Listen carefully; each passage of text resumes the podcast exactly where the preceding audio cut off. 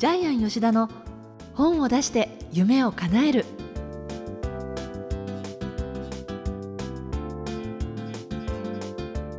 小林まどかですジャイアン吉田の本を出して夢を叶えるジャイアン今回もよろしくお願いしますはい、よろしくお願いします。さてあの今回の配信は8月の17日なんですけれどもはい。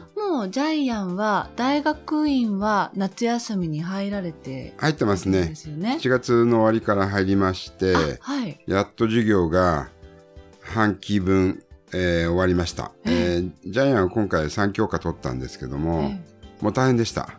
めっちゃ大変で何が大変かというとですね、音楽文化論取ったんですけども、ずーっとイギリスの音楽文化の本を読めって言われて、原書で読まされ原書で読まされるんです。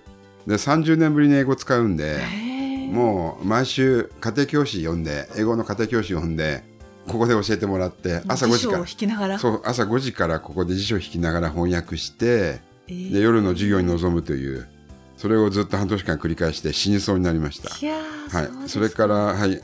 えー近代哲学取ったんですけども、ええ。ープラトンとかソクラテスとはいいんですけどカントとかデカルトとかはい。ショーペンハウエルとかあの本当また30年前の、えー勉強をやらせられてえー。あの特に今関東の論文書いてるんですけどえ4センチで書けとか言われまして原稿用紙10ーいつ枚時間作ってるんですか？もうもう寝寝る暇ないですね。でそうですよね。今今更純粋理性批判ですよカントの。存在論認識論とか。覚えてます、忘れちゃってますね。覚えてますか？あのその認識論がまたなんか大陸合理説とイギリス経験論に分かれるみたいなはあ。れをずっとやってます。あの理性感性五性の世界で、え。私たちはえ世界をどれだけ知ってるかみたいなやつをずっとー勉強するんですけども、頭がね沸騰しておかしくなりそうなんですけど、うわうわ2年目ですよね？ー。今2年目です。でつまり3年間のうちのちょうど1年半ぐらいがそうです。ちょうど1年半終わったので、ええーっとあとマラソンでいうと20キロ走ったんであと20キロ。え折り返して折り返してもう大変です。しかも夏で汗が出るし。すごい、ねあの大変な授業をあえて取ったりしたんですか？やあのこれね必修なんですよ。あ必修の中から取らなきゃいけないんで。あはい。でこの2つ必修だったんで必死に取ったんですけど。じゃあ単位はでも大丈夫そうですか？えっとねまだ出てないんですけどこの放送がある時にはもう出てるかな。え。はい。まあとりあえず絵を撮りたいなと思ってえます。うわそうですか、すごい。じゃああと1年半ですね。はい頑張ります。ね頑張ってください、はい。えーということでジャイアン吉田の本を出して夢を叶える今回も最後までお楽しみください、はい。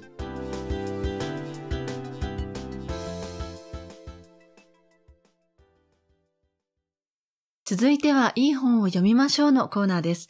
このコーナーはジャイアンが出版プロデュースした本も含めて世の中の皆さんに読んでいただきたいといういい本をご紹介しているんですが、えー今回の一冊は何でしょうか？はい、えー藤原和弘の必ず食える1%の人になる方法、えーはい。東洋経済から出ています。え。えあの、元リクルートはい、でいらっしゃって、民間から初めて、あの、和田中のね、あの、校長先生になられたっていうことで、何年か前にすごい話題になりましたよね。そうですね、義務教育初の民間校長ということで、えで、あの、藤原和弘さんは、橋本徹のね、大阪府知事の特別顧問としても、えはい。えーボランティアで活躍したっていうええ素晴らしい方ですよね。はい。で、この本はですね、ジャイアンがプロデュースしてるわけではないんですが、うちの社員がですね、初めて、すごく面白いんですよって言って、持ってきえて、え西川くんがね、面白い、取り上げてくださいって言うんで、ええ読んだんですけども、まあ面白かったです。確かに面白くて、一本筋が通ってますね。ははい、コンセプトが通ってるんですけど、ちょっとタイトルがどうかなと思ったんですけども、えー必ず食える1%人になる方法は、いかにもビジネス書のタイトルで、ええ要するに中身はもっと深いんですね。あこの本はねまあはいはい。だからビジネス書のこのタイトルはもったいないと思いますね。あ、そうなんですね。多分、この内容と、このタイトルだと、内容が消えてしまうというか、この本自体が短命に終わってしまうような気がしますへね。えもっといいタイトルあったんじゃないかなと思いますけど。でも実際にやっぱりこの100人のうちに1人やっているっていう人になれっていう意味では、まあこのタイトルのことがなぞられてはいますね。そうですね。テーマは明確に合わせ表しているんですけどもね。ええーただ必ず食えるっていうのがちょっとなんか下品な感じしますよね。これ、藤原さんの、えええーイメージじゃないですよね。あまあ多分出版社がつけたんでしょうねはい。で、まあ中身はまさに100になる方法なんですけども、7つの条件さえクリアすれば誰でも1%の人になる。ーえで、どの分野でも食べていける。ライバルから抜け出せる。で、無理をしなくてもいい。まあ100人のうち1人ぐらいなれそうですよね。えうんだから結構ハードルは低いんですけど、ええで、さらにもう一つ、えー専門分野、100人1人の専門分野を持つと、今度は 100×100 になるから1万人に1人になれる。それから3つ目の専門分野を持つと、100×100×100 でえー100万人に1人になれるっていう。まあ、ここら辺の発想が非常に面白いですね掛。け算をしていくっていうふうに書いてますもんね。そうですえね。ええーで、昔のあの成功法則って、これがちょっと面白いんで、ちょっと皆さんにご紹介しますけども、えー昔の成功法則は、男か女か、で、どっちが有利かって言ったら男が有利。うんえー地方に住んでるか、東京に住んでるか、やっぱり都市に住んでる方が有利。正社員か派遣か、正社員。若いか年寄りか、若い。えーイケメンか、そうでないか。やっぱり美人の方が得。英語はできるかできないか。英語できる方。年収が高いか低いかに、どっちが幸せになれるかって言ったら年収が高いかっていう、この7つの条件だったんですけども。まあそうだなって思いながら読みますよね。ただこれがやっぱり IT 化とかですね、ええあの、まあバブル崩壊えー以降ずっと崩れ続けてきたんで、今はこれはこの条件は当てはまらないんですけども、じゃあどういう条件でやったらいいのかっていうのがこの本に書いてあるんで、はい。これまたちょっと新しいですよね。そうですね。はい。で、ロジックがしっかりしてまして、一番最初に生き方分析っていうですね、表がついてるんですよね。3枚折りの表で。で、私たちの生き方が4つに分類される。ABCD に分類されるんで、これがちょっと面白いんでお伝えしますね。で、1つ目がですね、社長タイプのサラリーマン。うんえー権力を求める社長タイプのサラリーマン。えーそれからですね、えーその逆にあるサラリーマンタイプの公務員。それから自営業タイプの独立志向ですね。それから研究者タイプの独立、えー志向。えーこの4つに、えー当てはめて、えー自分の幸せをですね、うん見つけていくんですけども。んまあ確かにこの方法だと、まあ、ほとんどの人は当てはまるかもしれないですよね。うんはい。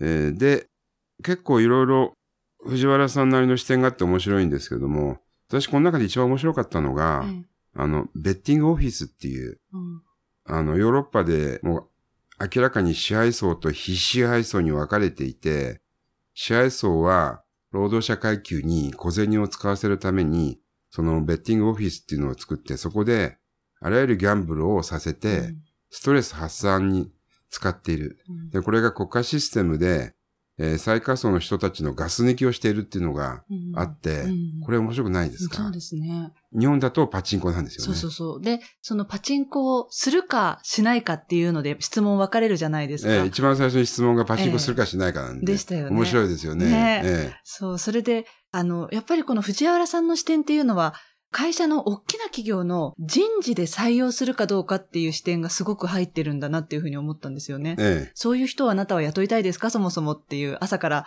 9時からパチンコ屋さんに並んでる人たちを見てどう思いますかっていうふうにも書いてありましたけれど。それから電車の中でゲームしてる、して携帯る。ゲームですよね。そうですね。携帯ゲームしてる人っていうのはやっぱり人に使われているというか、自分の時間をそこに使っちゃっているわけですよね。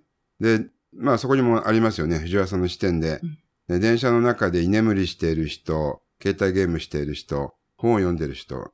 もしあなたが企業の採用官だったら、誰を採用しますか？みたいなでここでもまた一つ条件があっうて、そう電車の中では絶対に携帯ゲームはしてはいけええない。ねで、あの、条件は簡単なんですよね。ええそれをするたびに2分の1、4分の1、8分の1になっていくんで、あと、この番組で一番大きなテーマの本、はい。読書を月に一度一冊でもいいから本を読んでるかっていうのも条件に入ってましたよもうね。これは素晴らしいですね。だから、それを伝えるためだけでもこの本を取り上げる価値がありますよね。ですよね。で、結局この本のテーマって一番伝えたいのは、うんこの本を読むか読まないかで、うんあなたが100分の1の人になるかどうかが決まるっていうのが一番最初の本の検事に書いてあるんで、ええあ、これちゃんと計算してるなと思いましたね。えーうまいですよね。で、その質問事項が、そのイエス、ノーでどんどんこう、まあ、100分の1になっていくわけですけれど、えその質問が本当にさっきジャイアン言っていたように、そんな難しいことじゃなくて、日常で、あ、つい私これ、僕やっちゃってるなっていうことが質問に書かれてるじゃないですえか。え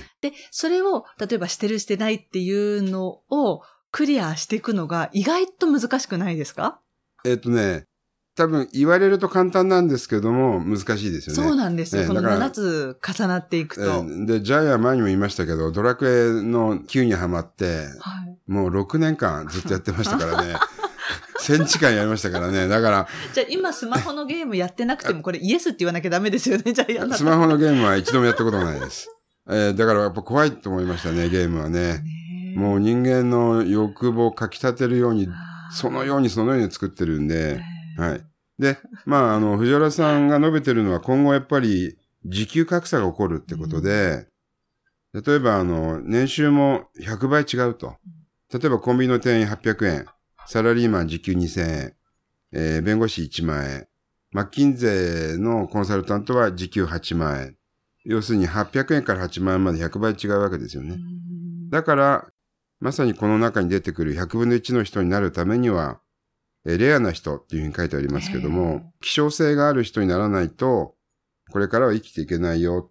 もうビジネスパーソンが二極化して、もう年収200万から400万円の人が9割、800万円の人が1割、えーそういう時代が今やってきているっていうのが非常に、えー明確に分かれてますよねね。まあ、これから AI の時代で仕事がそういうものにとって変わる時代っていうふうに言われて久しいですけれど、ね改めてこの藤原さんなりのすごいこう目線が入った中で、今じゃあ自分がどういう働き方してるかなってこう、すごいこう、今の自分の立ち位置を確認できる一冊でもあるなっていうふうに思ったそうですね。ね。藤原さんの視点で面白かったのを一個だけ述べておきますけど、え東日本大震災で、藤原さんの知り合いが、ロールケーキ700個持って回ったら、避難所には800人いるから、受け取れないって言って何度も断られたっていう。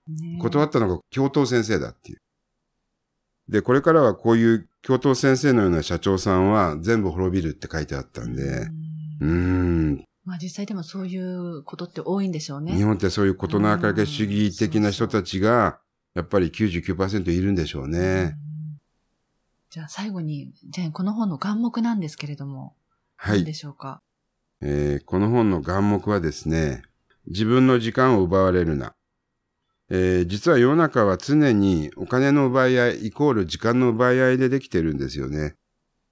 世の中にはやっぱり人の時間を奪って自分の利益を生む人とですね、やっぱり99%の消費している人に分かれてしまっているんですけども、えー私はその賃金格差、時給格差っていうのもその時間の奪い合いに負けてる人が99人になるんじゃないかなというふうに思いますね。この本の中にも出てくるんですけども、フランスではリビングにテレビがある家は貧しい家だって書いてありますよね。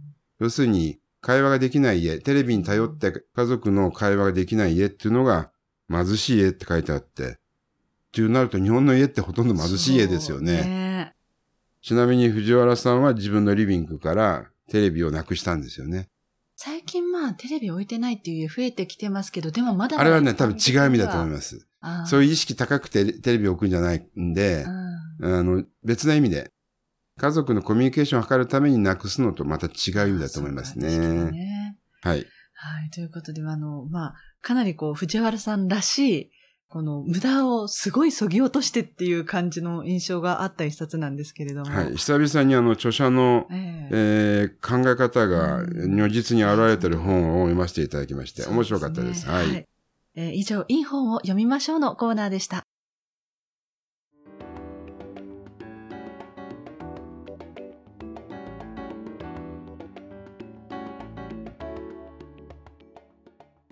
続いては本を出したい人の教科書のコーナーです。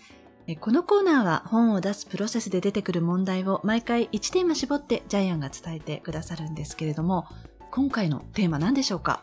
はい。えー、1日1時間、クリエイティブな時間を作り出す。えーどういうことかというとですね、はい。世の中はやっぱり99%の受け手とですね、1%の作り手からできていると私は思っています。えで、やはり作る方が面白いです、えー、世の中で一番面白いことは作ることですクリエイティブすることなんですけどもじゃあ99%の受け手の人がどうしたらいいかっていうとやっぱり1日1時間でもいいので何かを作り出す時間を自分で作ってください。多分そこから受け手から作り手になる人生のシフトチェンジっていうのがスタートするんじゃないかなというふうに思います。例えば作り出すっていうとどういう作業ですか？例えば何でもいいんです。本を書くでもいいですし、えー、えーと自分自身でなんか発声練習するでもいいですしあるいは、えー、自分が何か習い事をしたいその専門的な本を読むでもいいと思いますね、えー、はい多分本を読んでる時間って自分と向き合ってる時間なんである意味クリエイティブなインプットしてる時間だと思いますけども、うんはい、もっと進めて今度はアウトプットする時間を1日1時間でいいから作り出そうってことです。はい、それが結果的に本を書くその過程において、ええ、より自分らしさとかそういうものが出てくるそういうことですね。自分自身は何者かって見つめないと、えー、自分のその骨太な自分自身が表す本質ってわからないですよね。うん、で藤原さんの本に関しては全てがやっぱ藤原さんの藤原節が流れているんでこれを自分自身で見つけないと作家にはなれないと思いますんで、うん、それを見つける作業っていうのはやっぱり自分と向かい合う以外ないですよね、うん、もちろん指摘してくれる人がいたらそれは幸せですけども、えー、そういう人ってなかなかいないんで、でまずははい。まずは自分と向き合って1時間何かを作り出す時間を作ってもらいたいなというふうに。アウトプットにつなげていくそうです。アウトプットが一番いいんです。インプット先でもいいですけどとりあえずアウトプット1時間、はい、自分は何者だろう？何ができるんだろう、えー、誰を幸せにできるんだろうでもいいです。ジャイアンはそういう意味では、そのアウトプットっていうのは、どういう作業をされてるんですか？この日常の中で。えっと、私自身は常に、あの、会社を大きくするビジネスモデルとか、ジャイアン出版塾の集客プランとか、会社の経営が良くなるためのそのコンサルを受けた後に自分でどうするかって結構考えてますね。えー、それがその1時間そういう時間に当ててすごく楽しいですよそれは。でそれはいつでも取れるので。はい。そうですかということで今回のテーマは1日1時間クリエイティブな時間を作り出すということでお話しいただきました。